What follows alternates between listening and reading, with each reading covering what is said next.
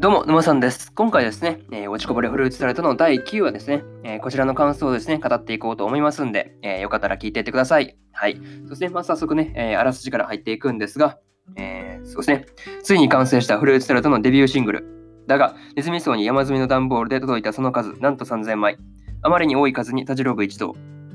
そして、その発売ライブは都内でなく、頬の地元の大宮だという。不安を隠しきれないメンバーに、頬が売り子として用意したのは、用意した助っ人はなんと犬の同級生、本町利根だった。というね、えー、アニメ公式サイトからの引用です。ここからですね、えー、順次感想になっていくんですが、まず一つ目ですね、えー、ライブ前日というところで、まあね、頬がそのフルーツサルドね、まあデビューシングルを3000枚も用意したというところから話が始まるわけですが、まあね、ライブをそうですね、無料にして、その物販でグッズを売るうん、なんかそうですね、売る方になんか客流すのってなんか効果高そうな感じが、うん、なんかするんじゃないかなっていうところはするんですけどね。なんか実際視聴じゃないですか。あの、なんていうの、CD の曲のね。そうそうそうそう。だからなんか売れそうな気がするんですけどね。はい。なんかそういうところを思ったりしました。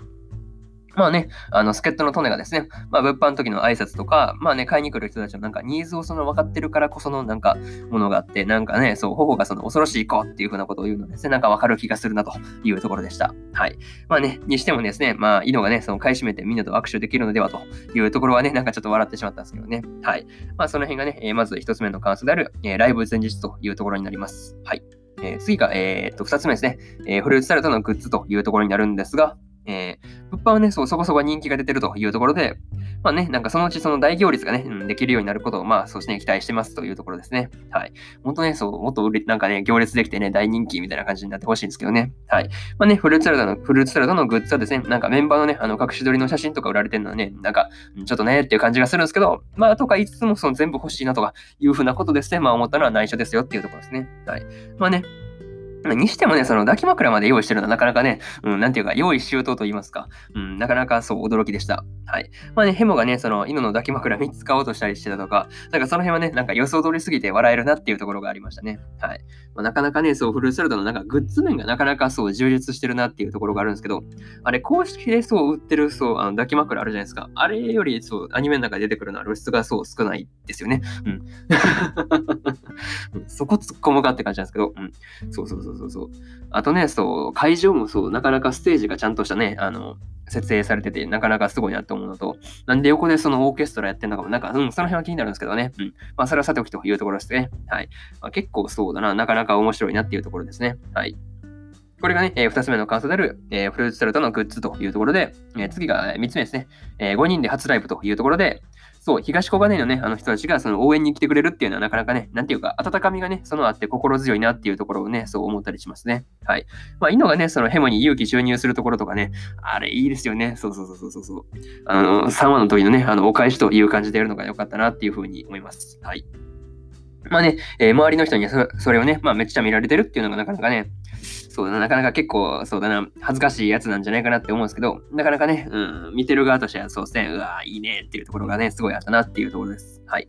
まあね、その後のライブではですね、まあフルーツサラダのメンバーからですね、まあオーラがその溢れ出してるっていうのはなかなかね、演出としてなかなか素晴らしいというか、うん、すごいなんか、なんていうか楽しそうなね、うん、顔してましたもんね、フルーツサラダのメンバーがね。そうそうそうそうそう。まあ何にせよね、そう、ライブはね、まあ大盛り上がりというところでね、まあこれは大盛況だったんで、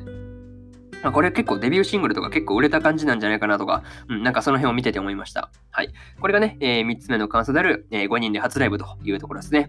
えー、そうですね、最後にというパートに入っていくんですが、まあね、フルーツサラダのみんなを、まあ衣装のままね、あの、電車移動させるというね、まあ周知プレイをするのはなかなかね、うん、驚きだったなっていうところがあるんですが、まあコスプレとかね、まあ言われてるのはなかなかね、楽しかったなっていうところですかね。はい。あれフルーツサラダじゃねっていうリアクションもね、多分そうそうそうそう、多分一番そう期待してたところなんですけど、うん。そう、コスプレとか言われてるあたりもっとね、そう有名になってほしいなっていうところをそう思ったりしました。まあね、あとね、ヘモが緊張してるのを見てですね、まあ、いいのがね、そう、ロゴに、あの、漏らすなお前だけとか言われてるのは、なかなかね、うん、なんか笑ってしまったね。そうそうそうそうそうそう。そう、まあね、それはさておきというところですね。はい。まあ次回はね、なんか、うん、午後の、午後のね、あの部のライブがあるという感じだったんですけど、まあどうなるのかっていうところがね、まあ、今から待ちきれないなっていうところでですね、えー、今回のね、えー、落ちこぼれフルーツタルトの第9話ですね、こちらの感想を終わりにしようかなというふうに思います。はい。でね、第1話から第8話の感想はですね、え過去の放送でも語っておりますんで、よかったら聞いてみてください。はい。でね、え一応見やすいようにですね、え私、沼さんのツイッターでですね、え放送回をまとめた、えツイートをいたしますんで、えよかったらね、そちらの方も見に来てもらえれば多分探すの楽だと思います。はい。ですね。で、今日はですね、他にも2本語っておりましてですね、え神たちに拾われた男のえ第10話の感想と、えー、そうですね、足立と島村の第9話ですね、こちらの感想を語っておりますんで、えー、よかったらね、え、本編見たよって方は聞いてみてください。はい。で、そうですね、明日はね、え、魔王城でお休みの、え、9話の感想と、え、魔法科高校の劣等生来訪者編の、え、10話の感想ですね。え、この2本をね、そうやっていこうと思いますんで、えー、よかったらね、明日も聞きに来てもらえればいいかなというふうに思います。はい。ですね、え、こんな感じですかね。え、本日は終わりにしようかなと。本日のね、え、2本目は終わりにしようと思います。はい。そうですね。なかなかそうだな。まあ、今日は金曜日というところでね、まあ今日乗り切れば土日と休みですからね、えー、最後ラストスパート頑張っていきましょう。はい。まあね、なかなかそうですね。まあね、まあもうすぐそうですね、あと3週間ぐらいで今年も終わりですからね、何か達成ね、なんかできたらいいんですけどね。はい。そうそうそうそうそう。まあそんな感じですかね。まあ頑張ってね、まあなんていうか2020年も終わりですから、なんかね、なんていうか悔いの残らないようにしましょう。はい。それではね、えー、皆さん良い一日をね、えー、お過ごしください。えー、以上、沼さんでした。それじゃあまたね。バイバーイ。